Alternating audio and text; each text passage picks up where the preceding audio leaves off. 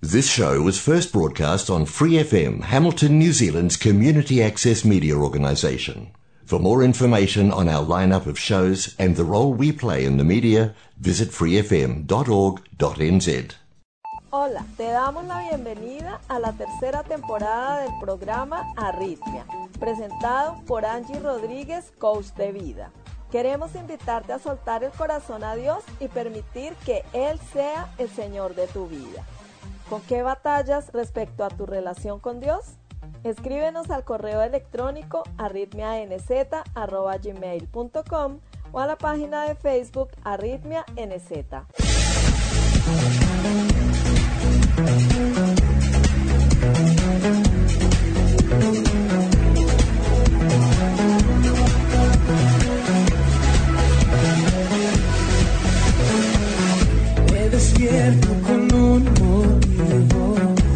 No viniste al mundo por casualidad. Formas parte de un gran plan. Encontrar el propósito de tu vida es tu misión. No es tarea fácil, pero juntos podemos lograrlo. Serás plenamente feliz. Arritmia, cuando todo pierde sentido.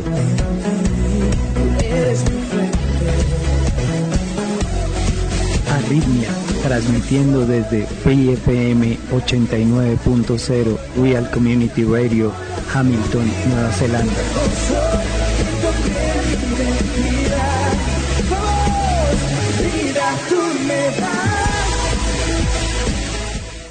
¿Cómo te sientes el día de hoy? Yo me siento intrépida y me quiero llevar a avanzar. Pedimos la bendición de Dios para iniciar con nuestro programa del día de hoy. Amado Padre, gracias por ser suficiente, por darnos provisión para todo cuanto podamos necesitar en esta vida para avanzar, para crecer, para defendernos de las acechanzas del enemigo.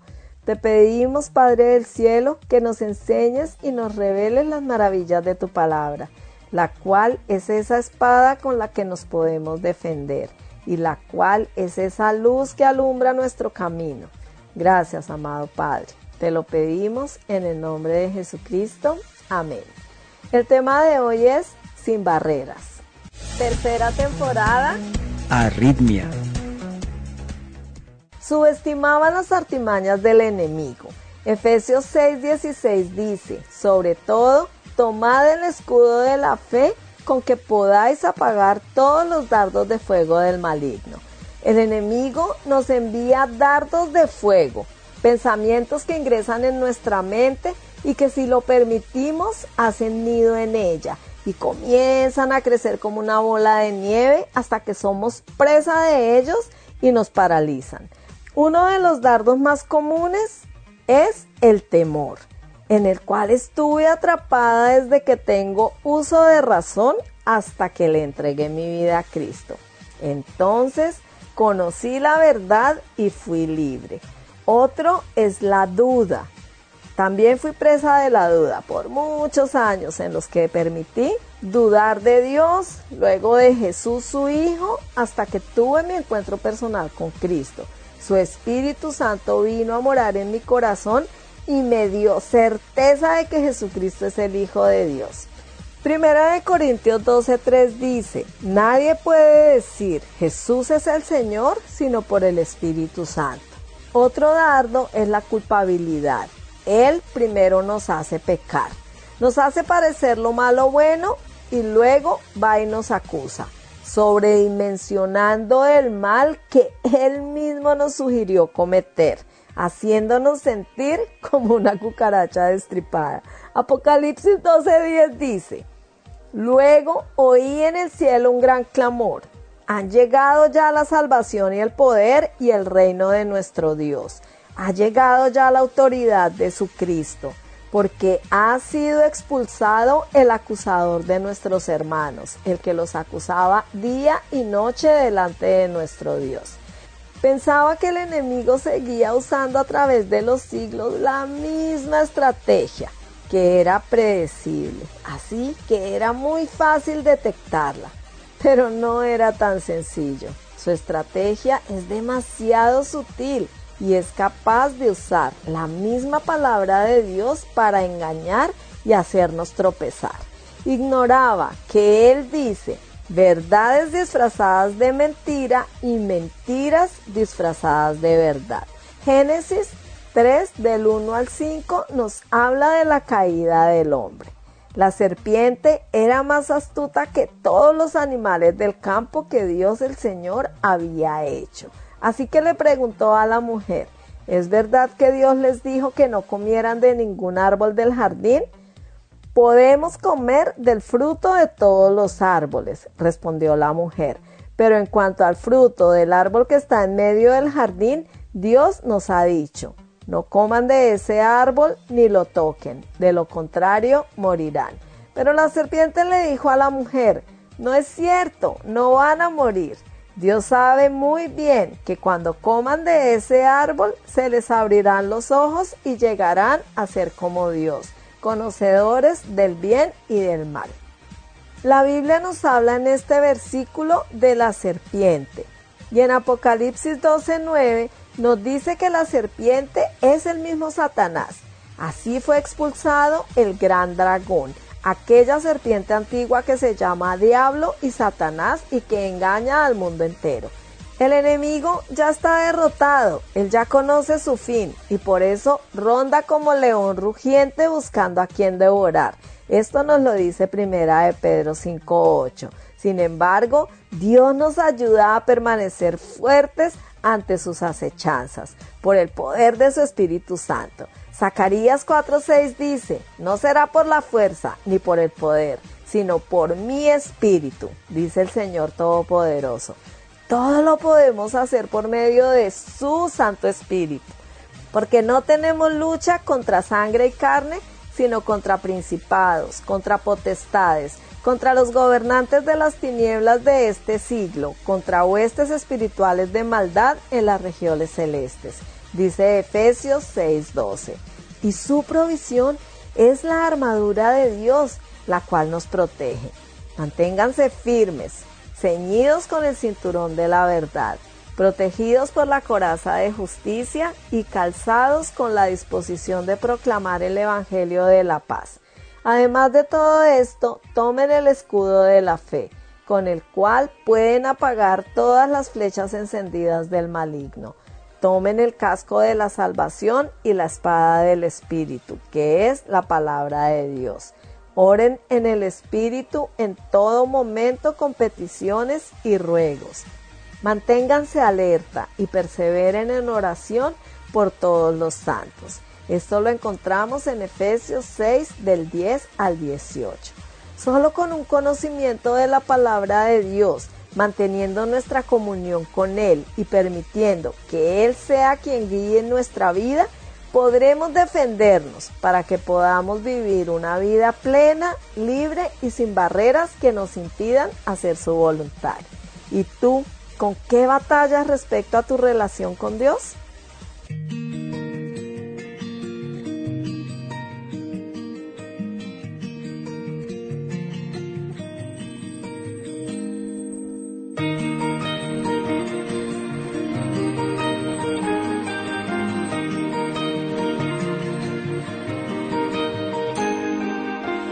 Desperté con un concierto con el sol. Aunque había silencio, se escuchaba una canción llena de colores y de luz.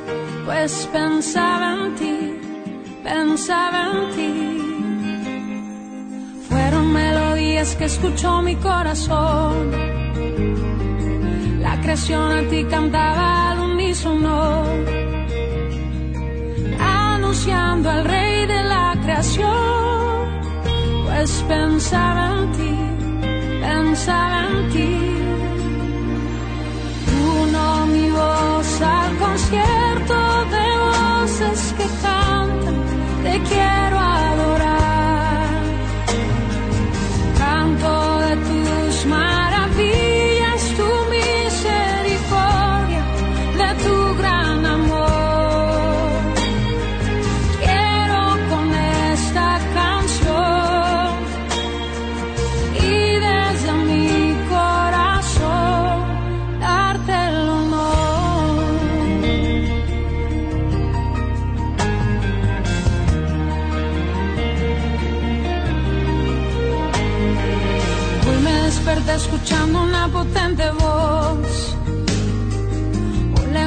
Sin palabras anunciando a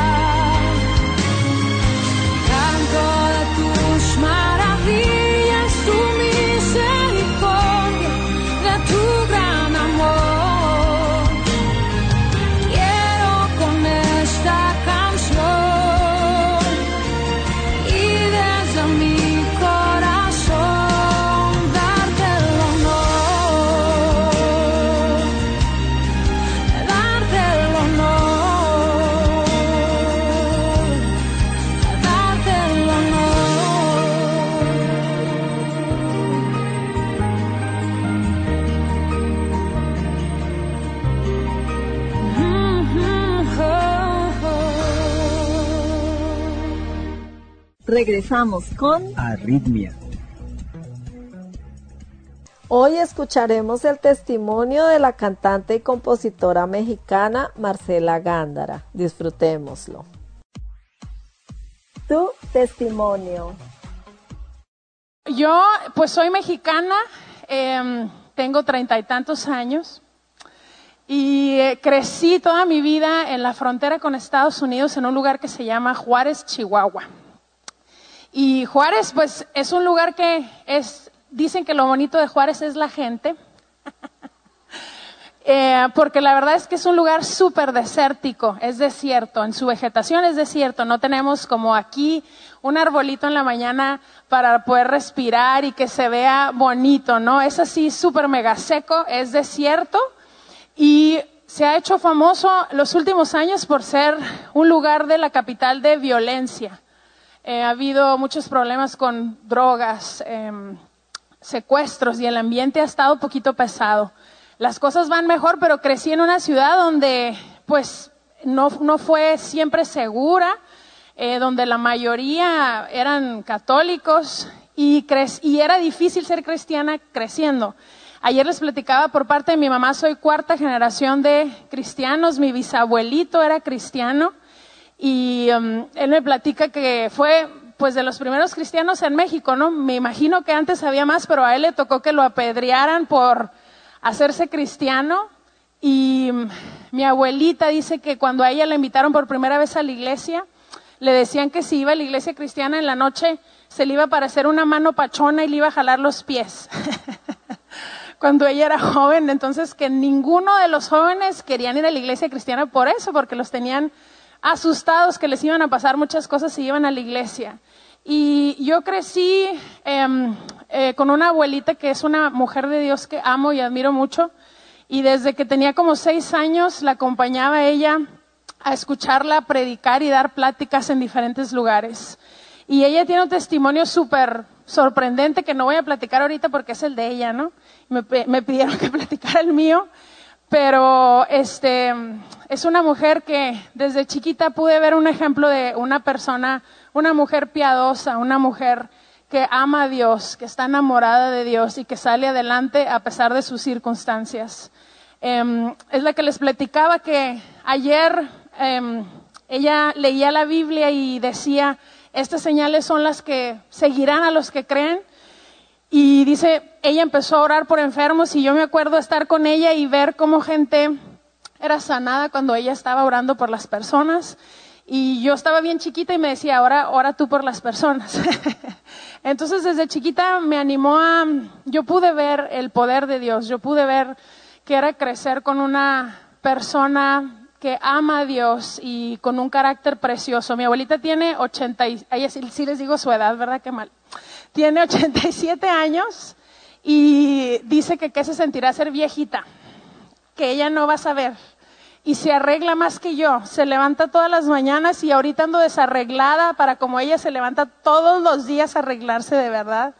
Es una mujer preciosa y dice que ser viejita es una actitud de corazón, que hay jóvenes viejitos y viejitos que son jóvenes. Entonces, que tú y yo siempre podamos ser jóvenes por dentro, ¿verdad? Que nuestro espíritu pueda ser renovado, podamos entender los planes de Dios para nosotros y caminar en ellos. Entonces yo pues crecí con, con mi abuelita así, ¿no? Eh, por parte de mi papá, mi papá fue el primer cristiano en su familia, este, crecí yendo a la iglesia y mm, yendo a la iglesia normal, ¿no? Y cuando teníamos 13 años, mis papás se divorciaron, pasamos por una situación bien difícil y siempre lo platico en los conciertos, pero yo me acuerdo estar sentada en la orilla de mi cama y diciendo, Dios, si es cierto, todo lo que he escuchado acerca de ti, yo quiero que te hagas real en mi vida, porque no entendían muchas cosas que estaban pasando en mi casa y no entendía yo, ¿no? Cómo siendo cristiana podía pasar por un problema tan fuerte en mi familia. Y sabes que em, Dios nos permite pasar por procesos y y ser cristiano no nos garantiza una vida eh, buena, una vida sin batallas, una vida sin peleas, pero sí nos garantiza a alguien que siempre está con nosotros dándonos la, la, fortaleza que necesitamos para salir adelante cada mañana y cada día. Y yo me acuerdo estar sentada en mi casa y hacer esa oración diciendo, Dios, no entiendo qué está pasando y si tú eres real, yo quiero conocerte. Y fue el principio de tener una relación con Dios real como decía ayer Anita, ¿no? Puede ser hijo de, un pastor o a lo mejor puede ser la primera en conocer a Jesús en tu casa, pero a cada una de nosotras nos toca experimentar a Dios y Dios desarrolla su carácter en cada una de nosotros. Y eh, después regresé a la iglesia, eh, me acuerdo que me invitaron al grupo de jóvenes. Eh, yo venía de los 13 y los 15 años, no fuimos a la iglesia, dejamos de ir tres años toda la familia a la iglesia. Y yo me acuerdo que decía, me falta algo extraño ir a la iglesia, pero igual andaba bailando. andaba bailando y, em, Dios me guardó de hacer muchísimas cosas de verdad. Em, nunca me emborraché y, no estoy diciendo que si tú te emborrachaste em, estás mal o algo, les estoy platicando mi testimonio, ¿no? Nunca me emborraché, nunca fumé, nunca tuve novios. porque crecí en una escuela muy estricta que no era de monjas, pero eran súper estrictos. Y este, Dios me guardó en santidad hasta que me casé con mi esposo. Fue mi primer novio y con él me casé. Y fue mi primer beso también. Si a lo mejor tú me estás oyendo, yo crecí, ya después que regresé al grupo de jóvenes, crecí en una iglesia preciosa en México y mi pastora siempre me platicaba, decía, es que tu, beso es algo súper especial. Si tú te guardas para la persona correcta, va a ser algo increíble. Es como un tesoro guardarte para la persona que Dios tiene para ti y vale la pena esperar. Y de verdad que yo sé que Dios me guardó en ese tiempo. Eh, conocimos, tuve muchos amigos y, y platicaba con ellos. y no sé, pero siempre era ese aspecto, que podía conocer a muchas personas, platicar con ellos, pero guardar mi corazón, guardar mi beso, ¿no? Para la persona que Dios tenía para mí. Y Dios es el que nos capacita para vivir en santidad. Ahorita estamos en una sociedad donde esto que yo les platico, pues es súper pasado de moda, ¿no? Tú le dices a alguien, nunca has tenido novio, dices que no. A, a mí, yo estuve en escuelas que no eran cristianas, me decían, no, no, eres monja, eres monja. eres monja, qué bárbaro. no, no soy monja. Pero, ¿sabes qué? La santidad sí está de moda. y mm, vale la pena guardarse. Y no quiere decir que seas aburrida, ni que no tengas amigos, ni que no salgas o seamos unas personas raras. Pero quiere decir que podemos ser ejemplo y podemos tener amigos que no son cristianos y hablarles de Jesús. Y mm, yo jamás pensé que iba a terminar cantando. Eh, estudié mercadotecnia y negocios internacionales. Eh, me gradué de la preparatoria, decimos nosotros. En México tenemos sexto grado y luego secundaria tres grados y luego high school. A los 18 años tú sales, de tú sales de secundaria o de high school para ir a la universidad. Y en ese tiempo yo entré a un instituto bíblico que me cambió la vida. Era un instituto bíblico intensivo por tres meses. Y fue algo que, em, si tú tienes oportunidad y tiempo, eh, oportunidad no de darle un pedacito de tu tiempo a Dios, yo te recomiendo que lo hagas.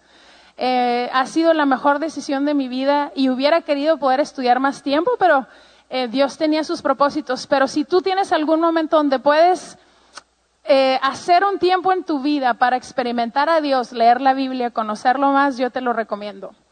yo estuve en un instituto bíblico en mi iglesia que me retó a amar a Dios más, a conocer a Dios de una manera más profunda y a amarlo, a empezar a amarlo con todo mi corazón, a empezar a orar y decir, yo me acuerdo estar sentada como ustedes y oír en los congresos de jóvenes, es que Dios quiere usarte y Dios está buscando gente ordinaria como tú y como yo para hacer cosas extraordinarias.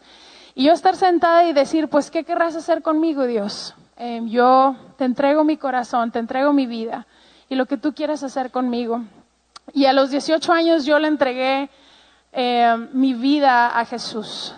No, no, abrí, no empecé a orar ahí, pero le entregué mi vida. Yo le dije, Dios, eh, hay una frase eh, de Eliot que es súper famosa que dice que no es necio el que da lo que no puede retener para obtener lo que no puede dejar de tener. Está medio rebrujada, ¿no? pero quiere decir que habla de rendirse, que tener la vida en nuestras manos no es lo más sabio porque dice Dios que sus pensamientos son más grandes que nuestros pensamientos, sus caminos son mejores que nuestros caminos. Y yo sí creo que Dios nos ha llamado a vivir una aventura en la fe, en todas las cosas. Y yo decía, yo oraba, Señor, yo no quiero tener una vida ordinaria, yo quiero tener una vida extraordinaria. Em, yo yo, no, yo quiero tener una vida extraordinaria, Dios. Yo quiero servirte en lo que quieras, como sea, pero quiero servirte.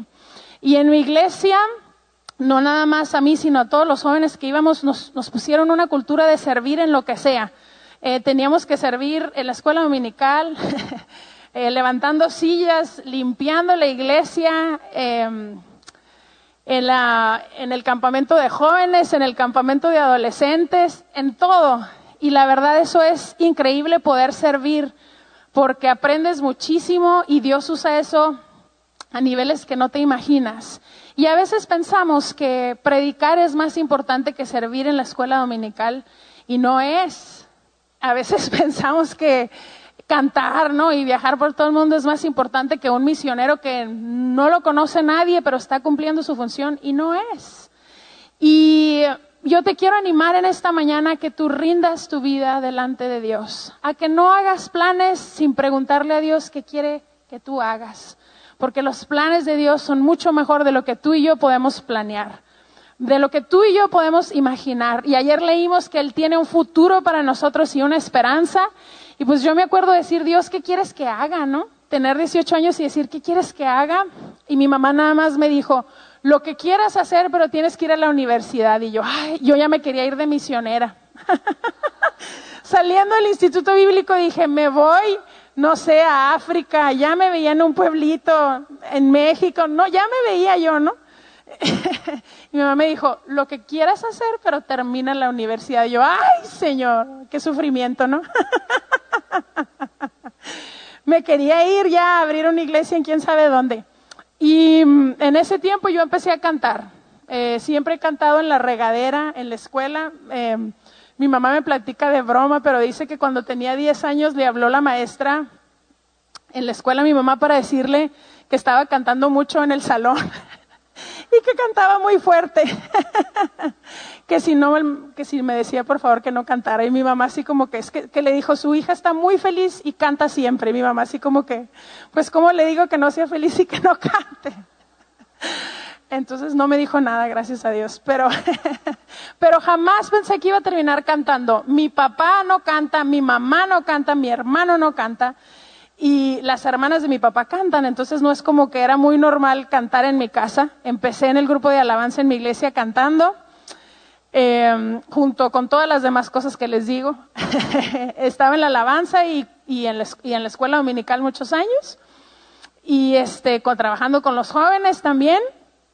Y em, empecé a cantar y me acuerdo un día estar en un ensayo de la alabanza y decir, híjole, ¿cómo me gusta cantar? Como que podría hacer todo el día esto. Podría estar cantando todo el día, ¿no? Me encanta cantar. Y me pasó el pensamiento así. Pero salí del instituto bíblico, entré a la universidad y en Estados Unidos em, tardas bastante para hacer la carrera. Ahorita ya hay maneras en que puedes adelantar, pero como yo hice todos mis estudios en México y luego me fui a Estados Unidos a estudiar, más o menos tardas como cinco años en graduarte. Yo no sé aquí cuántos años sea la universidad, pero allá son cinco años.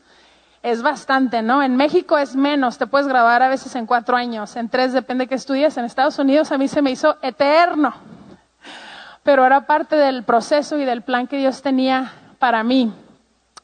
Y ahí en la universidad, eh, perdónenme, em, empecé a cantar en, en, la alabanza en la iglesia normal y me acuerdo que, pues en mi iglesia, Jesús Adrián era pastor y Jesús Adrián Romero siempre empezó al revés, siempre fue pastor y después cantó.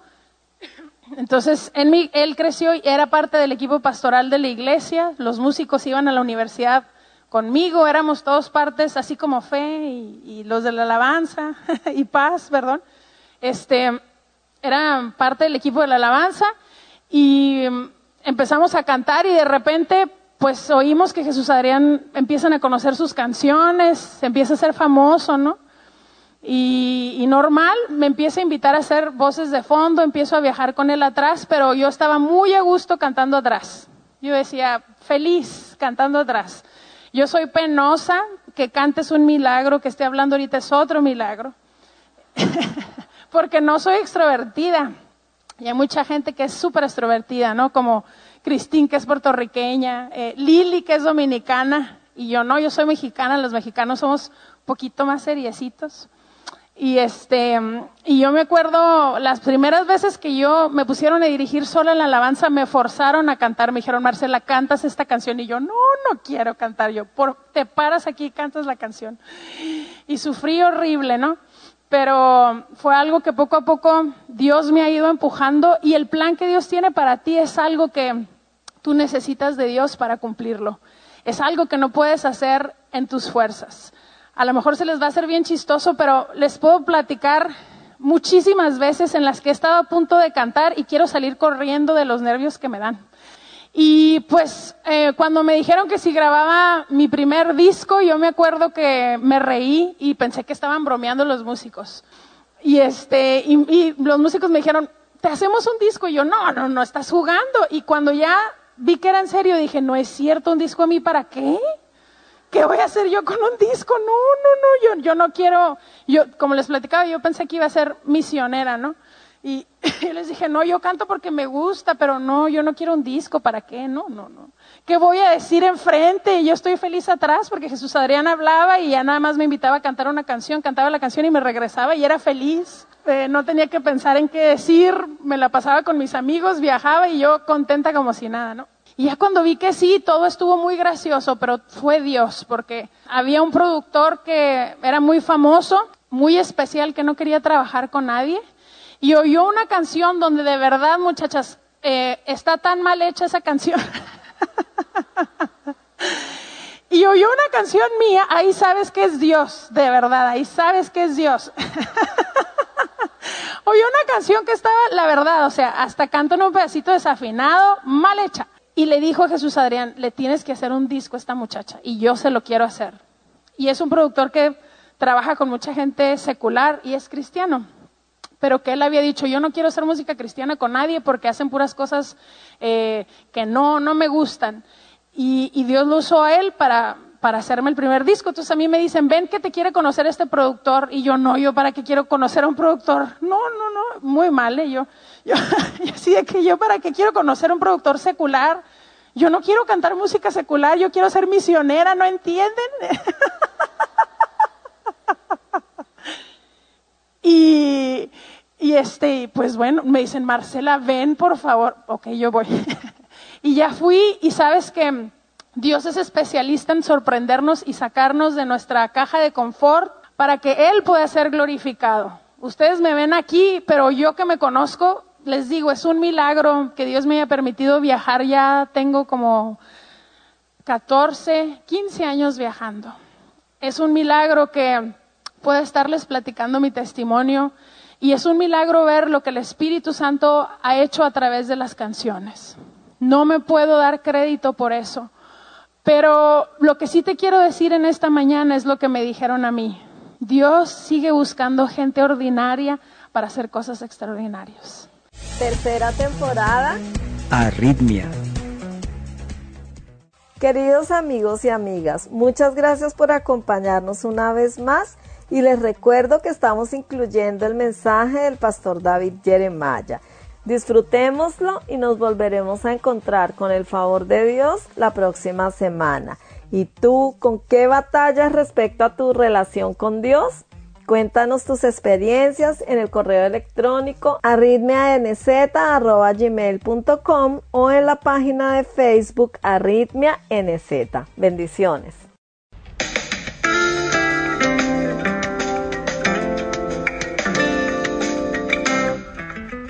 Bienvenidos a Momento Decisivo. Hoy el doctor David Jeremiah responderá a ciertas preguntas como ¿Es el amor de Dios un misterio para usted? ¿Alguna vez se ha preguntado cuándo empezó Dios a amarlo? Entre otras. Siga sintonizado en esta edición de Momento Decisivo. Con ustedes, el doctor David Jeremiah, en la voz y adaptación de Miguel del Castillo, para asegurarle que Dios le amó antes de que usted naciera. Esa es otra de aquellas verdades que resultan una gran sorpresa para las personas cuando estudian el amor de Dios. Vemos el amor de Dios como si fuera igual al nuestro, que en cierto momento vemos a alguien y vemos en esa persona algo que atiza algo en nosotros. Entonces decimos que nos hemos enamorado. Pero Dios nos ama incluso desde antes de que el mundo empezara. Él nos amó antes de que hubiera ninguna vida humana. La Biblia dice que Dios le ama incluso antes de la fundación del mundo. No entiendo eso por completo, pero es una verdad abrumadora. Vamos a explorarla hoy aquí en Momento Decisivo, al dar el segundo paso en esta maravillosa serie de mensajes titulada Dios le ama, siempre le ha amado y siempre le amará. Así que, Empecemos hoy recordando que este asunto del amor de Dios por usted empezó antes de que usted pueda imaginárselo. Dios le amó antes de que usted naciera.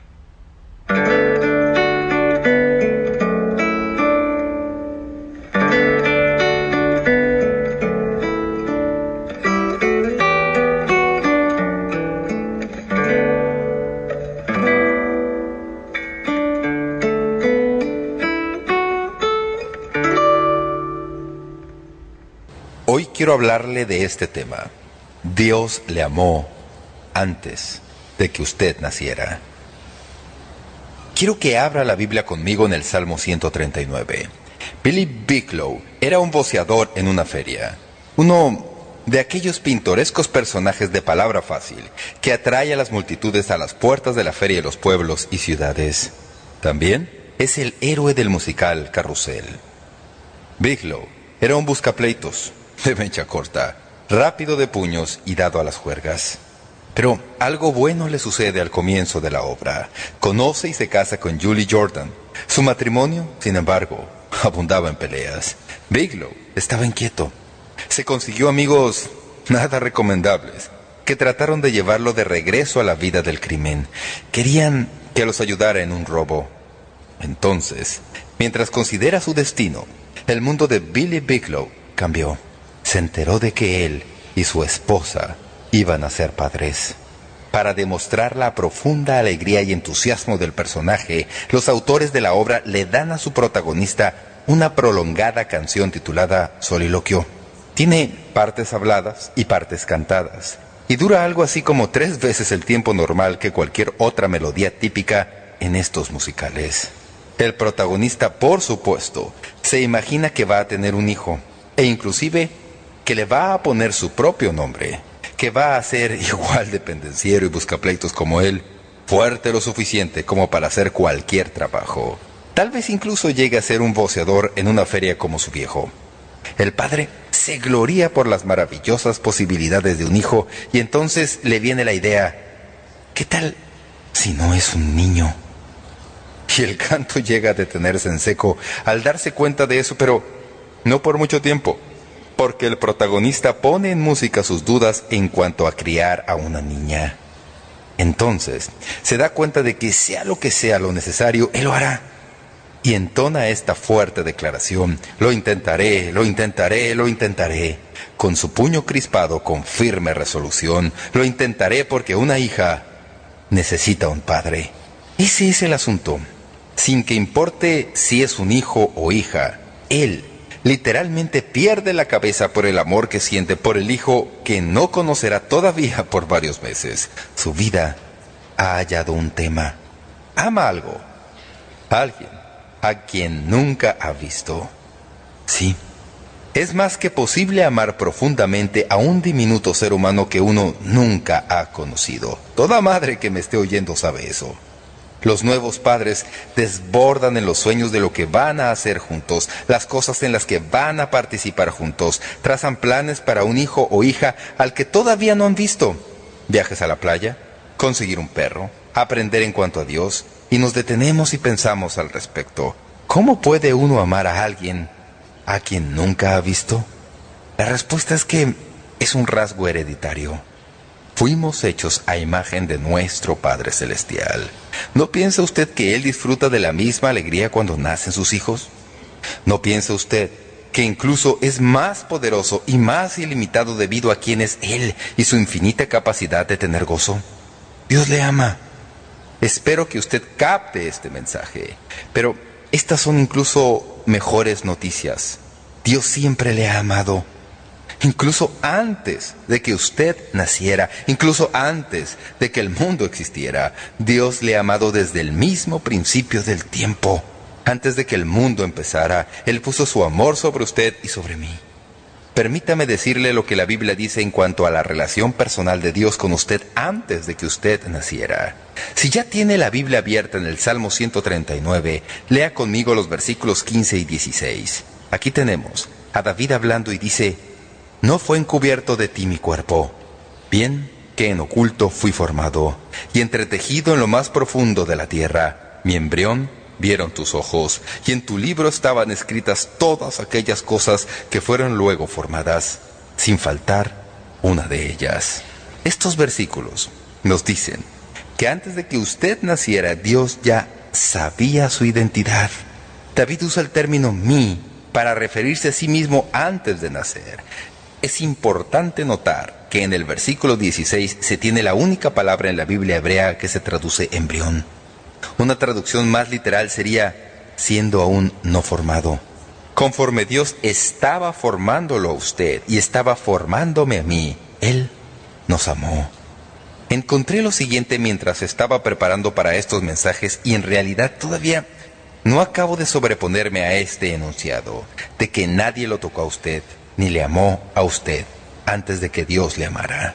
Dice un escritor, desde toda la eternidad estamos escondidos a la sombra de la mano de Dios y esculpidos en la palma de su mano. Antes de que cualquier ser humano nos tocara, Dios nos formó en lo oculto y nos entretejió en lo más profundo de la tierra, lo cual es un eufemismo para referirse al vientre de la madre y antes de que cualquier ser humano decida algo en cuanto a nosotros, la Biblia dice que Dios nos entretejió en el vientre de nuestra madre.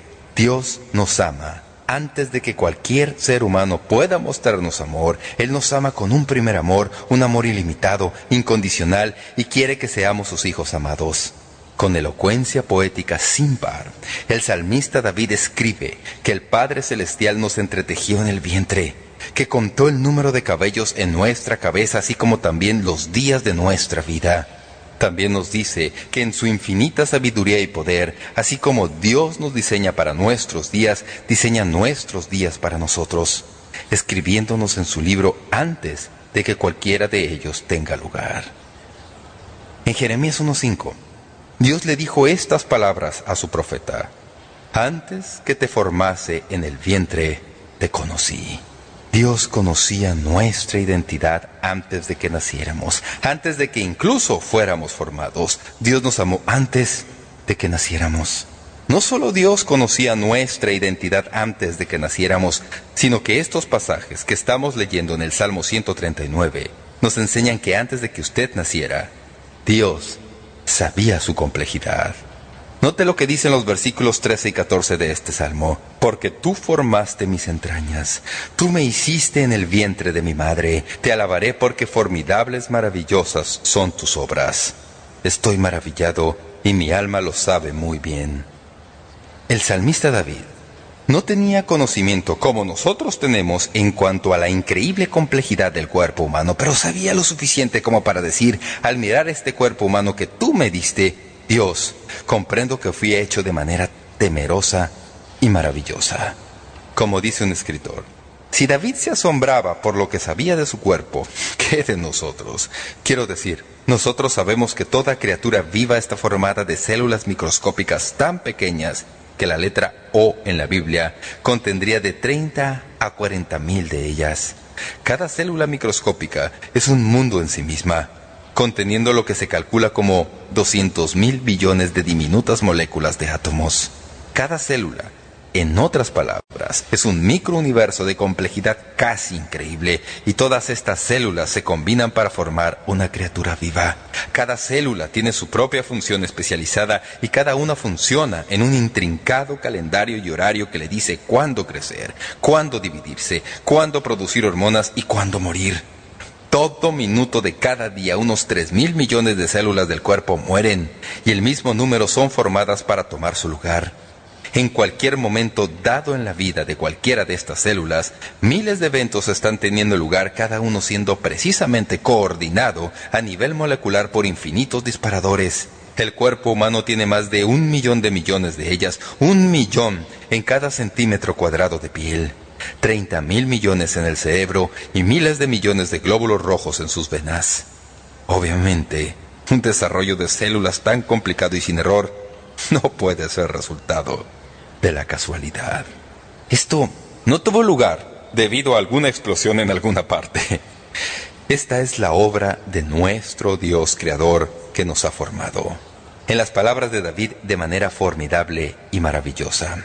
El cuerpo humano que es estudiado hoy más que nunca antes es el organismo más maravilloso que jamás se ha visto y que jamás se verá.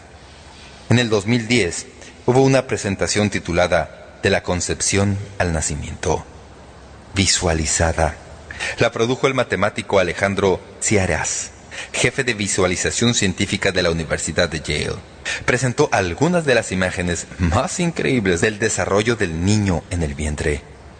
En el video, uno puede ver literalmente imágenes nunca antes vistas, como la primera división de una célula, el desarrollo del corazón apenas a 25 días de la concepción, el desarrollo de los brazos y las manos apenas a 32 días de la concepción y el desarrollo de la retina, nariz y ojos a los 52 días. Claramente aturdido por lo que había visto en su obra, que, por cierto, le ganó el premio Nobel este matemático concluye su charla con estas palabras. La complejidad de estas cosas, el modelo matemático de cómo estas cosas en realidad son hechas, están más allá de la comprensión humana. Aunque soy matemático, miro esto asombrado de cómo este conjunto de instrucciones formaron lo que hay en nosotros. Es un misterio, es magia, es divinidad. Acertó la tercera vez. Nuestro Creador, amigos y amigas, es un artista de majestad infinita. Es un artesano de aturdidores detalles y todo lo que él hace lo impulsa y guía su infinito amor por usted y por mí. Antes de que usted naciera, Dios sabía su identidad. Antes de que usted naciera, Él conocía su complejidad. Y antes de que usted naciera, Dios sabía su individualidad. Note lo que dice el Salmo 139.6. Mi embrión vieron tus ojos y en tu libro estaban escritas todas aquellas cosas que fueron luego formadas, sin faltar una de ellas. Aquí asestamos un contundente golpe a los que quieren hacernos creer que no hay cosa tal como una persona individual en el vientre. David dice, tus ojos vieron mi sustancia, cuando todavía no estaba formada, y en tu libro estaba escrito todo en cuanto a mi persona. Los días que yo iba a vivir en los senderos de este mundo estaban ya escritos para mí. incluso antes de que hubiera alguno de ellos, cuando todavía no existía ninguno de ellos. Señor, tú conocías todo en cuanto a mí. Tú me formaste de manera personal como un individuo. En las penetrantes frases de este salmo, David habla de su individualidad singular desde los primeros momentos en el vientre. Desde esos primeros momentos, Dios lo conocía y había ordenado lo que iba a ser su vida. Job habla de esto en otro lugar del Antiguo Testamento, en Job 10, 10, 12, y así es como lo dice la versión popular. Hiciste que mi cuerpo se formara como se forma el queso al cuajarse la leche.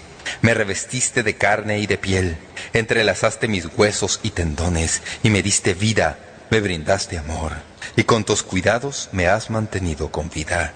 El profeta Zacarías lo dice de esta manera en Zacarías 12.1. Jehová, que extiende los cielos y funda la tierra y forma el espíritu del hombre dentro de él, ha dicho, Zacarías dice que la formación del espíritu dentro de él, en otras palabras, el hecho de que se le conceda vida a un individuo humano, se equipara a la acción de Dios extendiendo los cielos y colocando los cimientos de la tierra. El salmista escribe en el Salmo 119, 73, Tus manos me hicieron y me formaron. Es interesante detenerse y pensar en esto, que la obra creadora de Dios en la vida de cada individuo se iguala a la obra creativa de Dios cuando Adán y Eva fueron hechos como seres humanos. Dios nos crea. Alguien dice, no, Dios no tiene nada que ver con eso. Sí, Dios tiene todo que ver con eso. Antes de que usted fuera formado en el vientre de su madre, Dios lo vio, lo amó, ya lo conocía. Estos versículos enseñan claramente la individualidad del niño en el vientre de la madre. Si usted lee las escrituras con este lente, empezará a hallar cosas en las que nunca pensó. Cosas como esta. ¿Recuerda cuando la madre de Jesús descubrió por revelación que iba a ser la madre de nuestro Señor? Fue a visitar a Elizabeth. ¿Lo recuerdan? Tomo la historia desde ese punto, Lucas 1.39. En aquellos días, Levantándose María fue de prisa a la montaña, a una ciudad de Judá, y entró en casa de Zacarías y saludó a Elizabeth. Y aconteció que cuando oyó Elizabeth la salutación de María, la criatura saltó en su vientre y Elizabeth fue llena del Espíritu Santo y exclamó a gran voz y dijo, bendita tú entre las mujeres y bendito el fruto de tu vientre. ¿Por qué se me concede esto a mí, que la madre de mi Señor venga a mí? Porque tan pronto como llegó la voz de tu salutación a mis oídos, la criatura saltó de alegría en mi vientre. María llegó, y Juan el Bautista dio varias volteretas en el vientre de Elizabeth porque, como ven, ya era una persona, era un individuo en el vientre de su madre. La ciencia actual fuertemente respalda la idea de vida genuina en el vientre. Escuchen con toda atención. Esta es una información muy importante en el punto en que nos hallamos en nuestra cultura hoy. La profesora Micheline Matthews Roth de la Facultad de Medicina de la Universidad de Harvard dice, es científicamente correcto decir que la vida humana del individuo empieza en la concepción. El doctor Watson Bowes, de la Facultad de Medicina de la Universidad de Colorado, dice, el principio de la vida humana individual es, desde el punto de vista biológico, asunto sencillo y directo. El comienzo es la concepción. Otro dice, como ven, médicos, biólogos y otros científicos concuerdan que la concepción marca el principio de la vida humana, un ser que está vivo y es miembro de la especie humana. Hay un abrumador acuerdo sobre este punto en incontables escritos médicos, biológicos y científicos.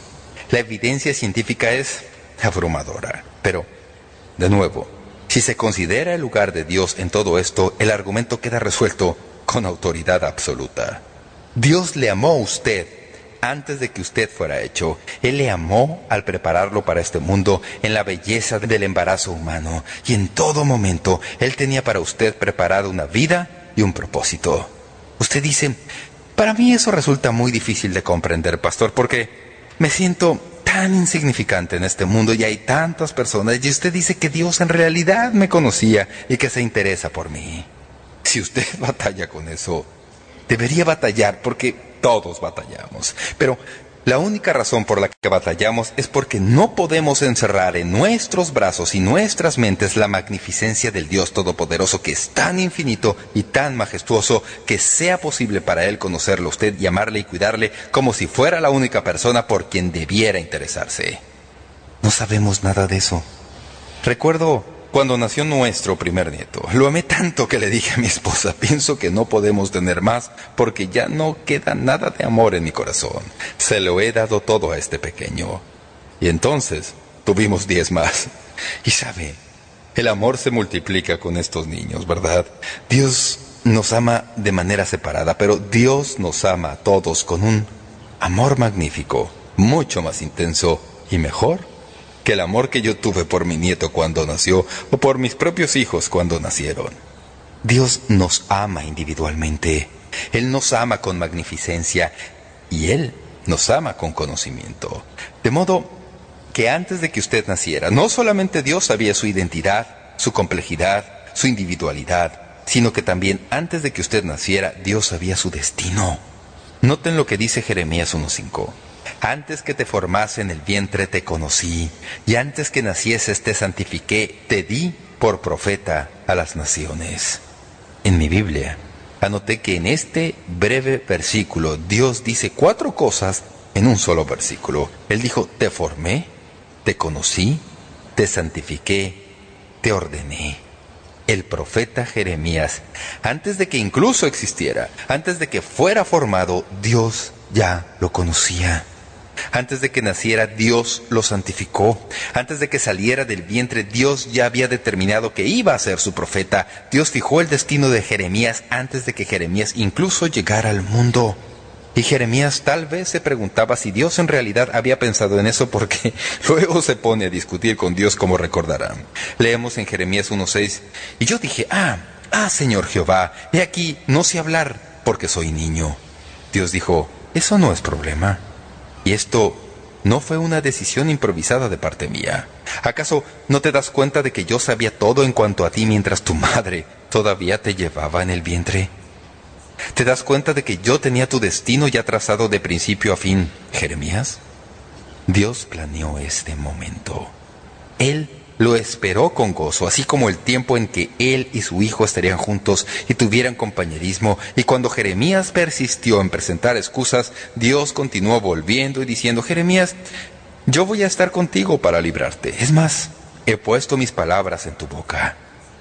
Tal como Dios lo hizo con Jeremías, Dios atesora el momento en que Él nos dé crecer y ser cada vez más las personas que era su propósito que fuéramos, porque Dios tiene un plan para su vida y para la mía precede a nuestro nacimiento, precede al momento en que fuimos en realidad formados en el vientre. Dios nos creó con un propósito especial. Pienso que esa es una de las razones por las que somos tan persistentes para descubrir cuál es ese propósito. La pregunta que con más frecuencia se me hace en mi calidad de pastor es, ¿cómo puedo saber la voluntad de Dios para mi vida? En otras palabras, ¿cómo puedo figurarme lo que Dios ha planeado que yo haga? Y conozco a algunos que toman esto muy a la ligera. Dicen, pues bien, como sabe usted, Dios en realidad no tuvo ningún plan, así que simplemente busque un lugar y póngase a trabajar. Así es como muchos ven el asunto.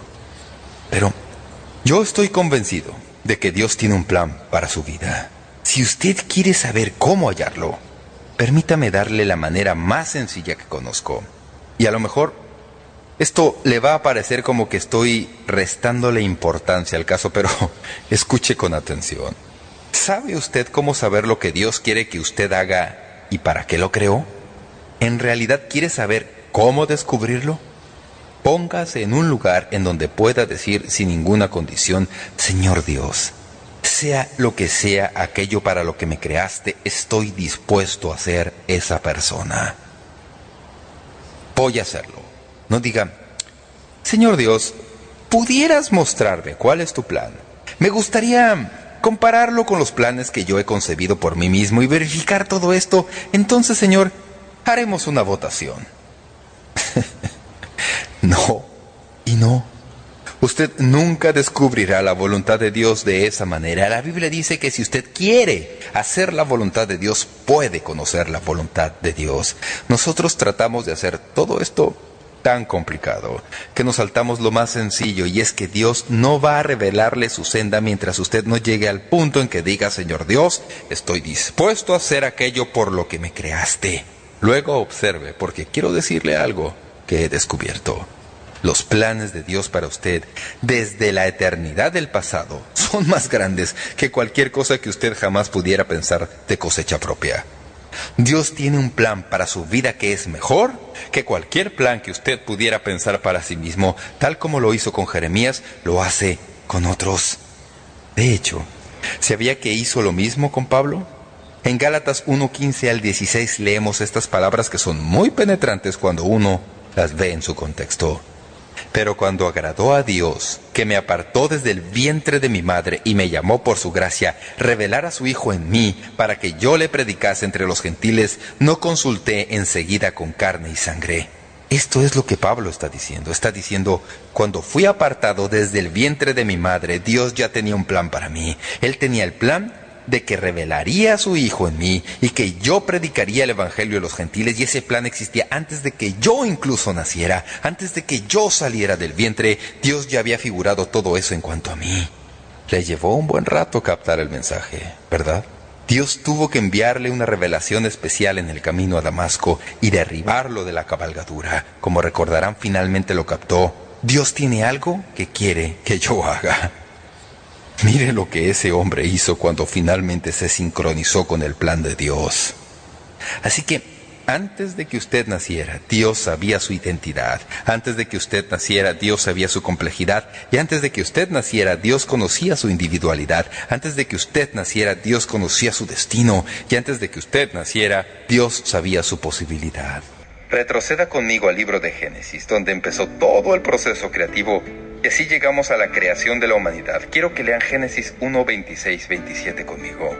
Entonces dijo Dios, hagamos al hombre a nuestra imagen conforme a nuestra semejanza. Versículo 27. Y creó Dios al hombre a su imagen, a imagen de Dios lo creó, varón y hembra los creó.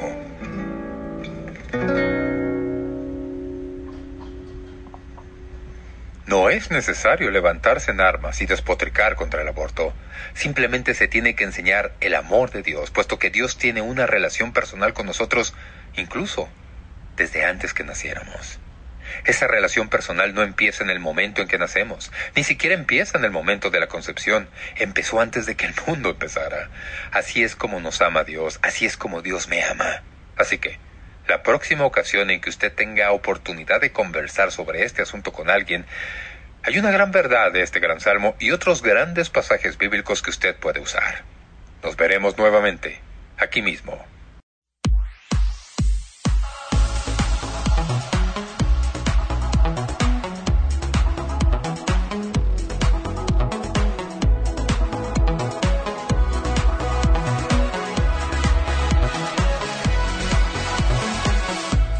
Despierto con un motivo, caminar junto a ti. He decidido vivir mi vida contigo.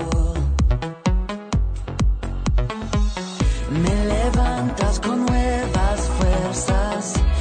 Thanks for listening to this Free FM podcast. If you want to hear more content like this, you can support Free FM via Patreon. Head to patreon.com slash freefm89 to find out more.